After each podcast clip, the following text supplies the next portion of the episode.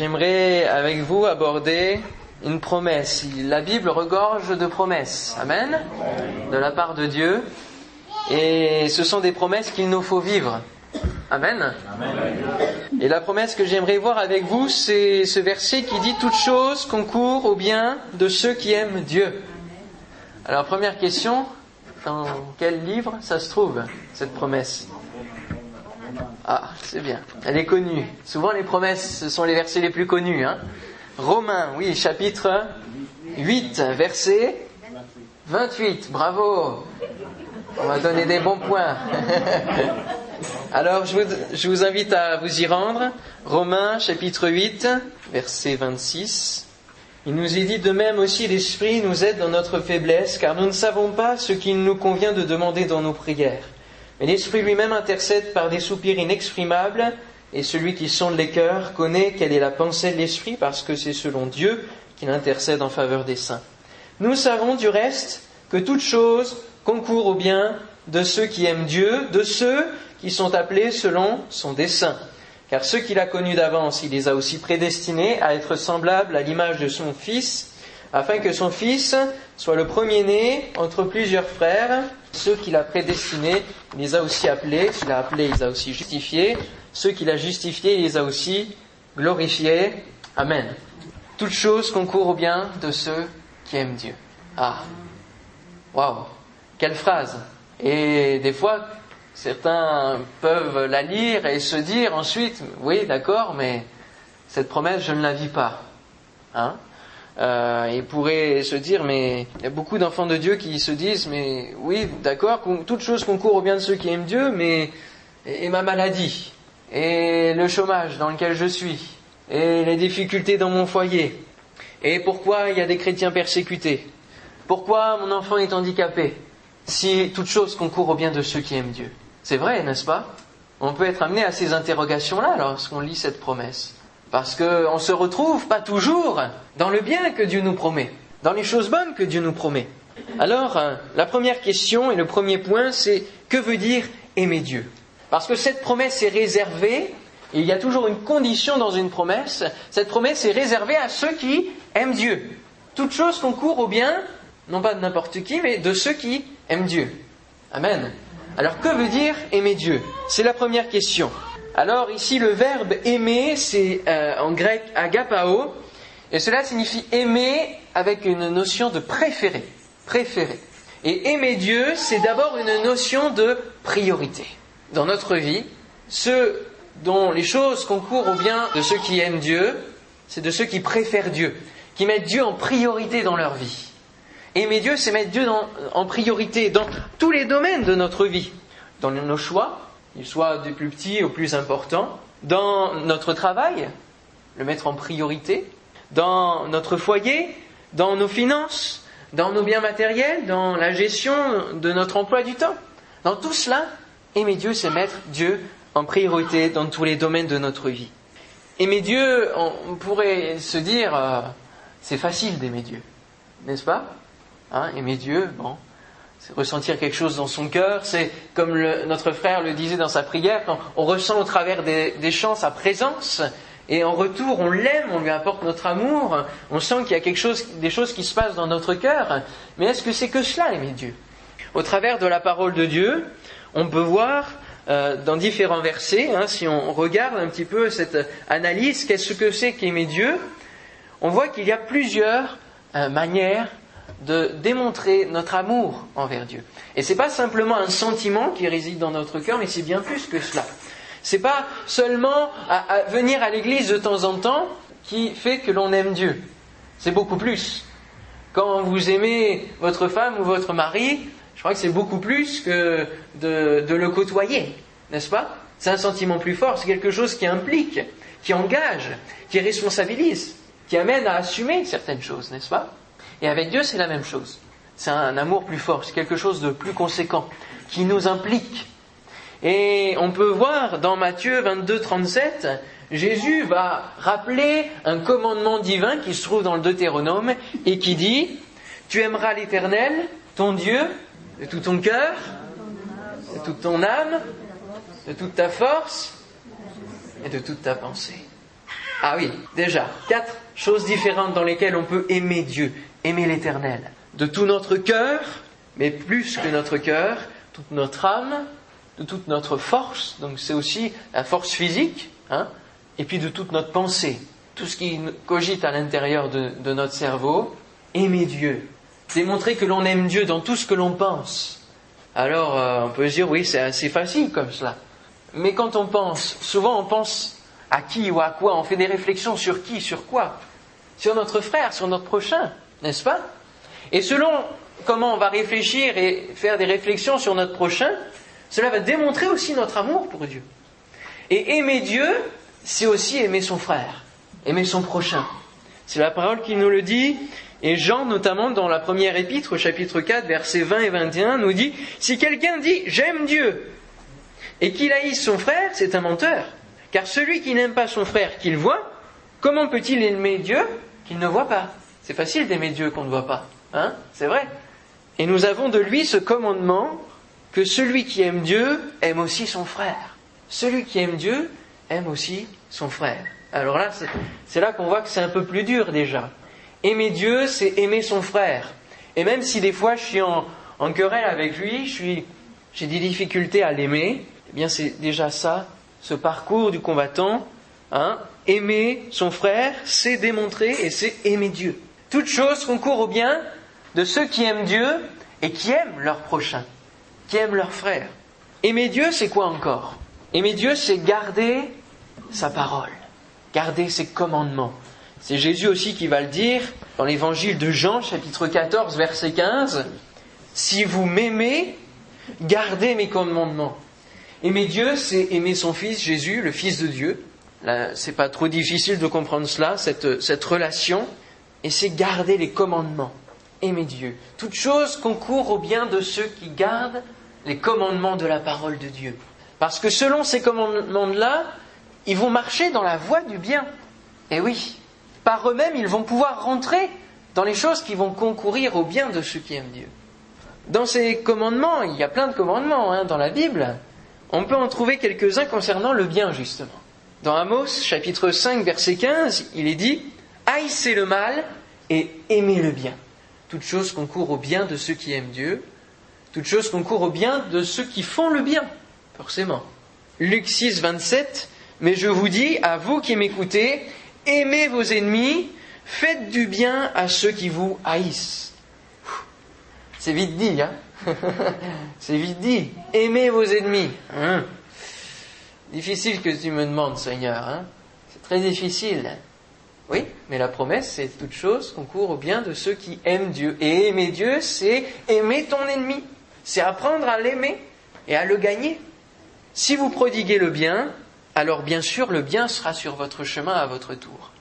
C'est une conséquence bénéfique. Si autour de vous vous, propagez le bien, peut-être que vous recevrez euh, de vos ennemis euh, autre chose que du bien, mais en tout cas Dieu va poser sa bénédiction sur vous parce que vous démontrez l'amour de Dieu qu'il a mis en vous. Et les choses auront beaucoup plus de facilité finalement à concourir, à faire concourir à votre bien. En dernier point, aimer Dieu, c'est le connaître. Est-ce que vous connaissez Dieu? C'est la question aussi qu'on peut se poser ce soir, que certains peuvent se poser et que chacun on peut se poser. Est-ce qu'on connaît Dieu? Est-ce qu'on connaît Dieu et son amour? Et l'amour qu'il a déversé au travers de son Fils Jésus qui est venu sur cette terre?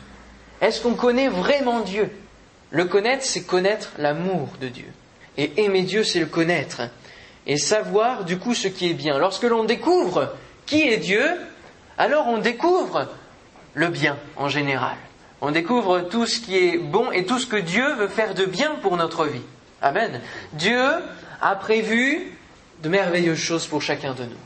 Seulement, peut-être que certains de, nous, ce soir, qui ne connaissons pas Dieu, peut-être que vous marchez sur la, voie du mal, parce que vous ne connaissez pas le bien que Dieu voudrait vous faire.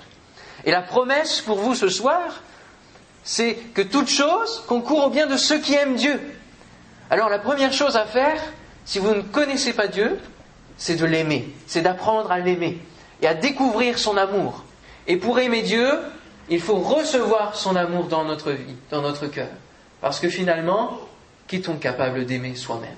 D'un véritable amour. D'un amour qui dure, d'un amour qui ne juge pas, d'un amour dont parle la parole de Dieu dans 1 Corinthiens 13 par exemple. L'amour de Dieu. Alors voilà ce que veut dire aimer Dieu, déjà. Toute chose concourt au bien de ceux qui aiment Dieu. Donc vous savez ce que veut dire aimer Dieu. Maintenant, voyons un peu plus sur ce que veut dire le mot bien. Toute chose concourt au bien. Alors, que veut dire cette notion de bien? Chez Dieu, ce n'est pas la même chose que nous. Nous, on, voit un terme général, hein, euh, on emploie le mot bien pour beaucoup de choses, et bien, par exemple. Bon, est-ce que ça veut dire grand-chose? Pas tellement. Mais la notion de bien chez Dieu, c'est quelque chose de différent. Lorsque nous entendons bien, nous, nous pensons à quelque chose qui est sans entrave, toute chose concourt au bien de ceux qui aiment Dieu. On, s'attend à une vie euh, avec un chemin de pétales de rose, un chemin sans cailloux, sans entrave. On s'attend à cela quand on lit cette promesse, n'est-ce pas? Quand vous lisez cette promesse, ou peut-être que c'est ce soir vous l'entendez pour la première fois, toute chose concourt au bien de ceux qui aiment Dieu, alors on s'attend à un programme merveilleux, on s'attend à un programme, et on se dit c'est même irréalisable. Tout simplement parce que notre notion de bien n'est pas la, même que Dieu. Et n'oublions pas qui est l'auteur de cette parole. Qui a écrit cette phrase, cette promesse? Inspirée de la part de Dieu. Mais quel est l'homme qui l'a écrit Paul, l'apôtre Paul. Celui qui s'est converti d'un jour à l'autre, il a été complètement arrêté par le Seigneur. Lui qui aimait Dieu à sa façon, en voulant arrêter les chrétiens et les tuer parce qu'ils pensaient que c'était des hérétiques. Hein. Hein, ils ne, rentraient pas dans, la foi juive, dans la loi juive, ça, débordait. Et donc lui, il, exprimait son amour et son zèle envers Dieu en persécutant les chrétiens. Et d'un jour à l'autre, Dieu va faire concourir les choses pour l'amener au réel bien. Amen. Il va l'amener à son amour et il va l'amener au bien et à marcher dans une nouvelle voie, la voie qui est bien. Et on l'a lu, hein, toute chose concourt au bien de ceux qui aiment Dieu, de ceux qui sont appelés selon son dessein. Et un jour, Paul a été appelé par Jésus-Christ. Une voix s'est fait entendre et elle a dit Paul, Paul, à l'époque Saul, hein, pourquoi me persécutes-tu? Il a été arrêté, il a été appelé par Jésus. Non pas pour être jugé par Dieu ou par Jésus, non, mais pour venir à lui, pour venir dans son amour, pour venir sur la voie du bien, pour changer le mal en bien et venir vraiment sur une nouvelle voie. Et Paul, ici, va pouvoir dire toute chose concourt au bien de ceux qui aiment Dieu. Il est maintenant dans la voie du bien et il dit ces choses-là.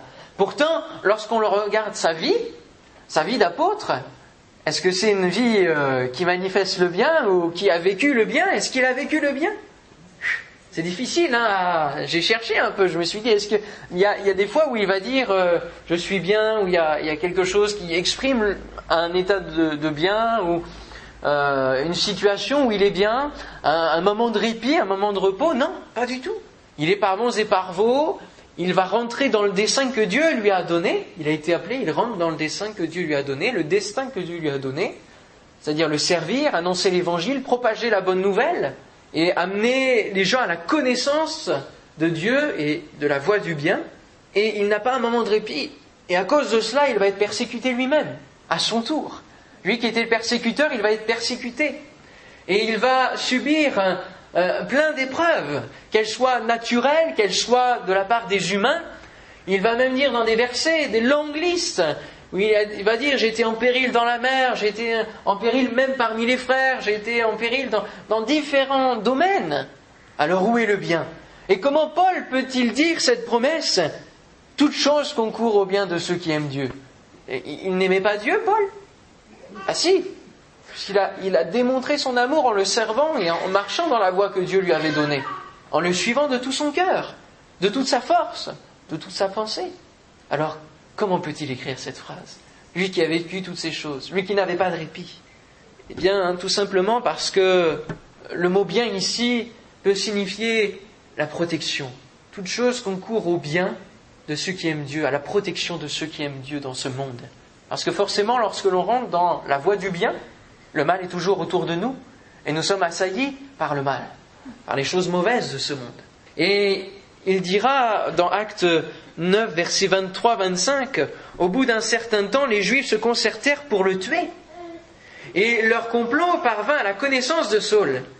ont gardé les portes jour et nuit. Les portes de la ville hein, de l'époque étaient gardées jour et nuit pour pas qu'ils ne s'échappent. Alors qu'est-ce qui va se passer? Dieu va faire concourir les choses. Mais pendant une nuit, les disciples le prirent et le descendirent par la muraille dans une corbeille. Dieu a fait concourir les choses. Il a su euh, donner un cœur euh, de compassion aux disciples, à ses enfants, pour qu'ils puissent aider Paul à s'en aller. Il a donné une solution pour que Paul puisse s'échapper et continuer son ministère. Alors c'est une protection, le bien.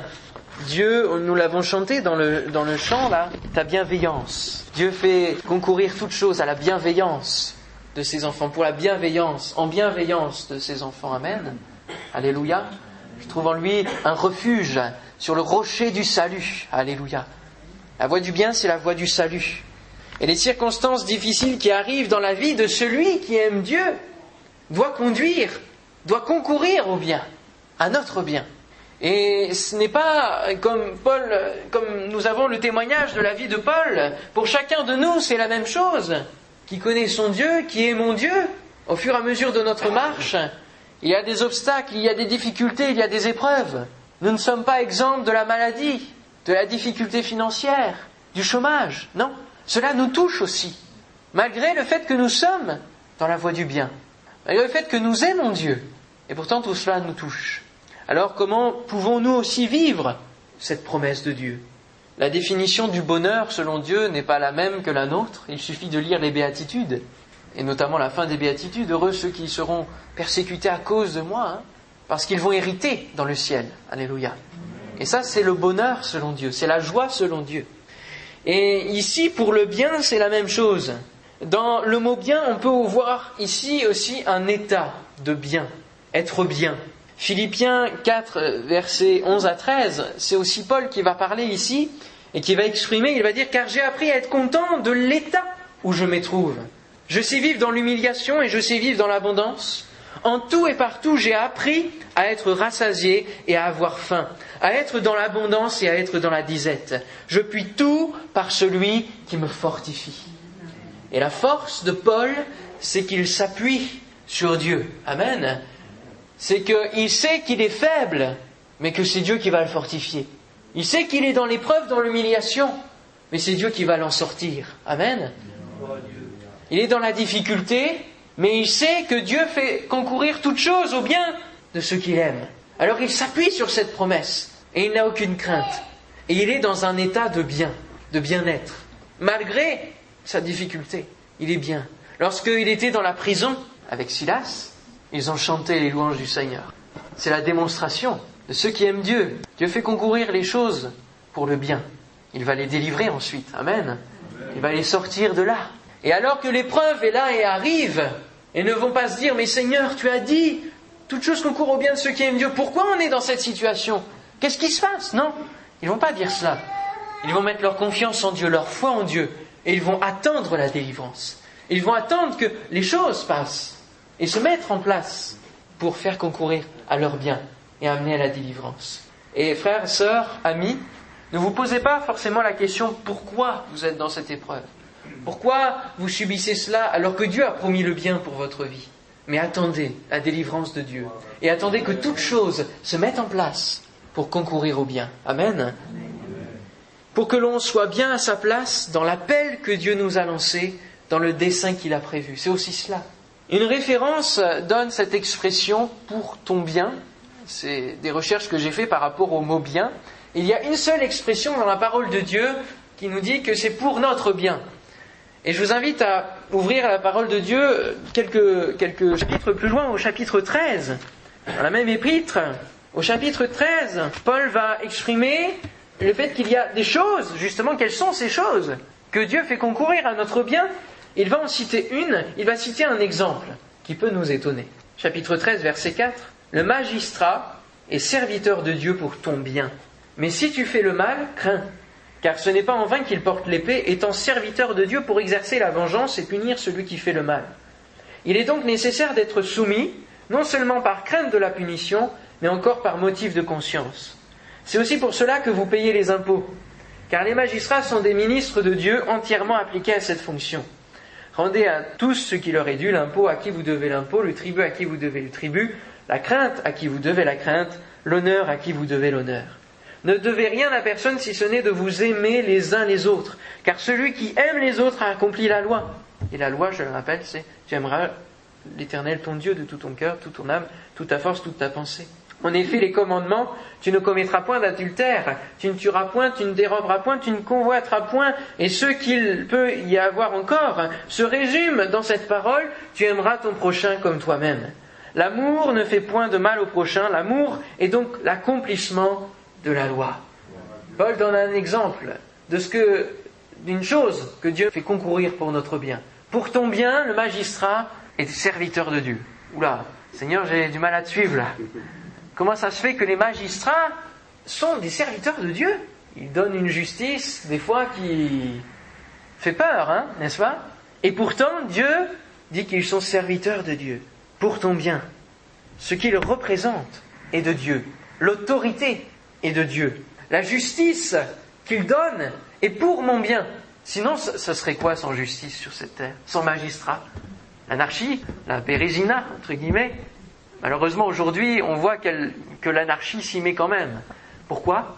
Parce qu'on appelle le bien mal et le mal bien. On inverse les choses. Et cette promesse est en train de s'inverser. Toute chose concourt au bien de ceux qui aiment Dieu. Certains voient le bien dans ce qui est mal, finalement.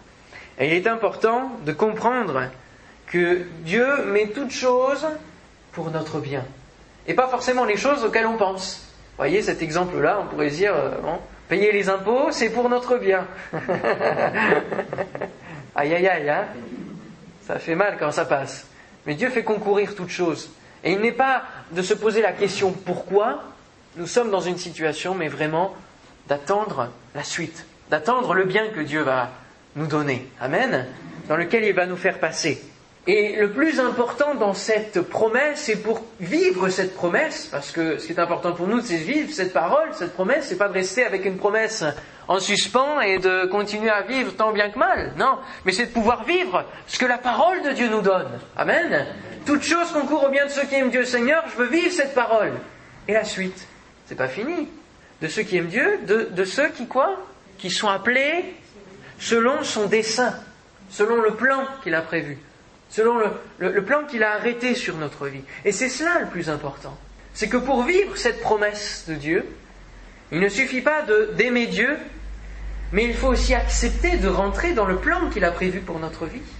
Et alors, si nous rentrons dans le plan qu'il a prévu pour notre vie, le bien va se déverser en nous. Dieu va faire concourir les choses pour notre bien, parce que nous sommes dans la voie, la bonne voie, la voie la meilleure que Dieu nous a donnée. Amen. Il faut, pour vivre cette promesse, entrer dans le dessein de Dieu, dans le plan de Dieu. C'est la partie de la promesse oubliée. Comme pour beaucoup de promesses, on oublie une des parties, une des conditions. Et pourtant, c'est la plus importante. Lorsque quelqu'un est appelé, lorsqu'on appelle quelqu'un, on attend une réponse, n'est-ce pas? Quand vous êtes au bout du fil, vous faites Allô Vous attendez une réponse. D'accord? Oui, il y a quelqu'un. Ou alors c'est le répondeur qui vous répondra. Mais il y a toujours une réponse, que ce soit négatif ou positif. Et par rapport à la promesse de Dieu, c'est un appel qui est lancé à rentrer dans le plan de Dieu, à rentrer dans le salut qu'il veut vous donner, et à rentrer dans une vie qu'il a préparée, dans des projets qu'il a préparés d'avance pour vous. Et c'est Jérémie qui nous le dit au chapitre 29 et verset 11, car je connais les projets que j'ai formés sur vous, dit l'Éternel, projet de paix et non de malheur, il le précise bien, afin de vous donner un avenir et de l'espérance. Dieu a prévu un avenir, Dieu a prévu une espérance, Dieu a prévu un dessein, et il attend tout simplement la réponse à cet appel, à cette invitation qu'il a déposée sur notre vie, qu'il vous fait et qu'il renouvelle peut-être pour vous ce soir. Veux-tu rentrer dans la vie qu'il a préparée pour toi? Veux-tu vivre cette promesse? Alors rentre et accepte le salut de Jésus à la croix. Accepte de suivre tous les conseils qu'il va te donner au travers de la parole de Dieu pour vivre une vie qui va être bien, et même plus que bien, alléluia, qui va être agréable à Dieu et qui va être parfaite, qui va amener à la perfection et qui va amener au salut éternel, à la vie éternelle. Celui qui répond à l'appel de Dieu par la positive, qui accepte d'entrer dans le dessein de Dieu, verra alors les choses s'ouvrir devant lui et concourir à son bien. Parfois on est devant un mur sans issue, mais tout simplement parce qu'on s'acharne à ne pas obéir à Dieu. Eh oui, on fait des choix, on ne prend pas en compte la vie de Dieu, il y a les conséquences de ces choix, et on se retrouve au pied du mur. Et on demande, Seigneur, mais pourquoi ta parole est dit ça Pourquoi je ne vis pas? Ben oui, mais si tu suivais le dessein dans lequel je veux t'emmener, cette promesse serait facile à vivre. Amen. Dieu conçoit le bien dans le fait de rentrer dans les projets qu'il a formés pour nous. Alléluia. Dans les œuvres qu'il a préparées d'avance. Tout est prévu, tout est préparé pour une vie merveilleuse avec lui. Alléluia. Dans notre vie, nous ne connaissons pas toujours ce que Dieu a prévu, il ne nous déroule pas tout, tout le plan qu'il a prévu, mais il commence à nous le faire connaître au travers du salut. Et il nous faut faire preuve, et c'est ce que Dieu attend, lorsque l'on s'approche de lui, il faut faire preuve de foi. Amen. Comme Abraham, comme Moïse, comme tous les héros de la foi, ont eu besoin d'exercer. Ils ne connaissaient pas le plan dans lequel Dieu les amenait. Abraham, lui, connaissait les dieux étrangers. Et il a accepté de, partir de là et de suivre la voie de Dieu, l'appel de Dieu, de répondre oui à Dieu. Et il a marché par la foi, il ne savait pas où Dieu l'emmenait. Il lui a dit, va, quitte ton pays, quitte ta patrie, quitte toute ton ancienne vie, ton ancienne vie, et va vers une nouvelle vie, vers une vie que je t'ai tracée. Ne t'inquiète pas, tout est tracé. Seulement, il devait marcher par la foi. Parce que Dieu connaît le plan, mais pas lui. Et parfois, pour chacun de nous, c'est la même chose. Nous avons besoin de foi dans cette nouvelle vie que Dieu nous donne pour marcher d'étape en étape. Amen. D'aller d'une étape après l'autre, d'aller peut-être hein, d'une joie à, une tristesse, d'une tristesse à une joie, mais tout cela pour nous amener vers le bien. Amen. Faire preuve de foi. Abraham, Moïse, tout cela, ce sont ces gens dont il parle, qu'il a connus d'avance, avant que Jésus arrive, qu'il a prédestinés au salut, qu'il a appelés au salut, avant que Jésus arrive. Il les a connus d'avance, Dieu les a connus d'avance. Il les a justifiés et aujourd'hui ils sont glorifiés. Ils sont dans la gloire. Ils sont euh, des modèles aujourd'hui de foi que Dieu a honorés. Pourquoi? Parce qu'ils ont vécu cette promesse. Parce que Dieu a fait concourir pour eux le bien. Amen. Parce qu'ils aimaient Dieu et parce qu'ils sont rentrés dans le dessein qu'il avait prévu pour eux. Parfois, il ne faut pas se poser de questions et suivre simplement les portes qui s'ouvrent. Sinon, on peut faire obstacle à la volonté de Dieu et ne pas entrer dans son dessein. On a un exemple qui est fort et qui interpelle et que je vous invite à, lire, c'est l'exemple de Joseph. Vous le lirez chez vous, ça se trouve dans la Genèse, dans le premier livre. Joseph. Joseph, lui, Dieu lui a montré des choses, des visions, des rêves, de ce qui allait arriver pour sa vie. Mais c'était des choses qui étaient imagées et qu'il ne pouvait pas comprendre de suite. Alors il va raconter ses visions à ses frères, à son père, et ses frères vont le mépriser. Et à partir de là, va se trouver, alors qu'il veut rentrer dans une nouvelle vie, qu'il veut rentrer dans le destin de Dieu, plein de choses, tout un parcours chaotique. Il va se retrouver enfermé dans une citerne. Son père va croire qu'il est mort puisque ses frères vont mentir. Ensuite, il va se retrouver vendu comme esclave. Ensuite, alors que Dieu va quand même poser sa main et va l'élever, il va se retrouver de nouveau en prison. Puis Dieu va encore l'élever. Pourquoi? Parce que Dieu l'aime. Et parce que lui, il aime Dieu. Amen.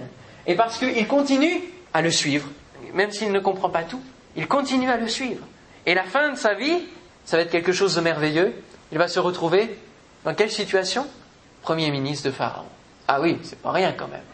Quand on vit cette promesse, toute chose concourt au bien de ceux qui aiment Dieu, de ceux qui sont appelés selon son dessein, on arrive à des positions comme cela. Parce que Dieu est avec nous. Alléluia.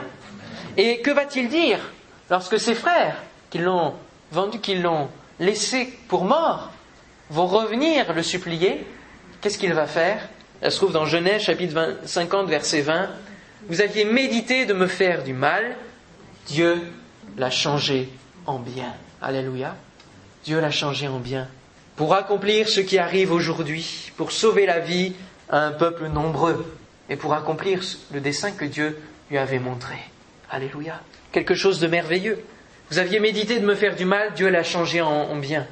Joseph a vécu le mal, Joseph a vécu l'épreuve, mais Dieu était sur lui, parce qu'il vivait cette promesse. Et vivre cette promesse, c'est une invitation qui nous est donnée ce soir. Et l'exemple de Joseph hein, est un type de Christ. C'est-à-dire, c'est une image de ce que Christ, du parcours de Christ, ce que Christ va souffrir sur cette terre. Et de la même manière, le Fils de Dieu va amener le bien, va amener la voie du bien, va annoncer une nouvelle voie, une nouvelle vie en Dieu. Qu'est-ce qu'il va avoir en retour? Le mal, la crucifixion. Et alors tous les disciples qui le suivaient, qui espéraient en son salut, vont être complètement dépités. Pourquoi? Parce que c'est l'épreuve qu'ils ont face à eux. Et ils ne connaissent pas le plan divin. Mais trois jours après, nous l'avons chanté, qu'est-ce qui s'est passé? Il est sorti du tombeau, alléluia, il est ressuscité. Et ça, c'est la victoire de Dieu. Tout simplement parce que Jésus a fait la volonté de son Père, parce que Jésus a accepté l'appel que Dieu lui a lancé d'aller sur terre pour venir nous sauver. Amen. Et toutes choses ont concouru à notre bien finalement. Jésus a vécu cette promesse pour nous la faire vivre. Alléluia. Et ce qui était la réalité, la croix, ce qui semblait mal, était finalement les choses que Dieu mettait en place pour notre bien, pour notre salut. Amen. Son sang qui a coulé, son corps qui a été meurtri, ce n'est pas un échec, non, mais c'est le bien que Dieu fait concourir pour nous. Amen. Et pour nous amener à la voie du bien, la voie du salut. En conclusion, aimer Dieu, c'est lui faire totalement confiance. Parfois, il n'y a besoin de rien faire et de ne rien dire surtout, de rien penser, mais simplement de croire. De croire dans son cœur et se rappeler cette promesse. Seigneur, je crois que tu vas mettre en pratique cette promesse parce que je t'aime, parce que j'accepte de rentrer dans, dans, le destin que tu as prévu pour moi. Alors en laissant le temps au temps et en laissant Dieu mettre les choses en place, en laissant à Dieu le temps de faire les choses, il va faire concourir le bien. Amen. Au meilleur moment. Alléluia. Amen. Fais de l'éternel tes délices, il te donnera ce que ton cœur désire. Alléluia. La condition, c'est de faire de l'éternel tes délices, il te donnera ce que ton cœur désire. Parfois, comme nous l'avons lu dans le Romain 8, quelques versets plus haut, nous ne savons pas que demander dans nos prières. Mais c'est l'Esprit qui va mettre en nous, et c'est Dieu lui-même qui va mettre en nous les sujets de prière, et il va nous faire prier, et finalement, nous sommes bien souvent l'exaucement de nos propres prières. Nous sommes l'exaucement de nos propres prières. Et Dieu sonde les cœurs, Dieu connaît nos désirs les plus chers. Et ça fait partie du bien qu'il nous donne. Amen. Partie du bien. Il ne, il ne nous emmène pas dans une voie, dans un plan qui lui appartient seulement, non. Il prend en compte aussi nos désirs, ce que l'on aime dans la vie avec lui, et il va les inclure dans le plan de Dieu. Alléluia, dans son plan qu'il a prévu pour nous. Fais de l'éternel tes délices, il va te donner ce que ton cœur désire de plus profond. Amen. Alléluia. Béni soit Dieu, on prie ensemble. Seigneur, nous te bénissons pour ta parole. Merci Seigneur parce que tu es présent Seigneur. Merci pour ta promesse, les promesses que tu nous donnes dans ta parole, dans la Bible. Seigneur, nous voulons d'une manière pratique les vivre. Seigneur, nous ne voulons pas rester avec une parole que nous lisons chaque soir et que nous ne vivons pas. Seigneur, donne à chacun de nous de pouvoir vivre cette promesse.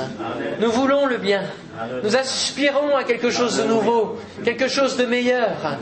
Seigneur, donne-nous de pouvoir t'aimer concrètement, d'une manière pratique, de tout notre cœur, de toute notre âme, de toute notre force, de toute notre pensée.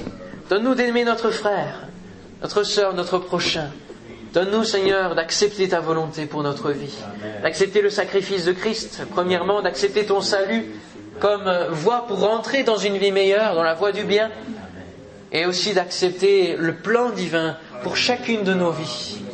Seigneur, je te prie vraiment que tu puisses le faire maintenant au nom de Jésus, que toute la gloire te revienne. Amen. Amen. Que le Seigneur vous bénisse.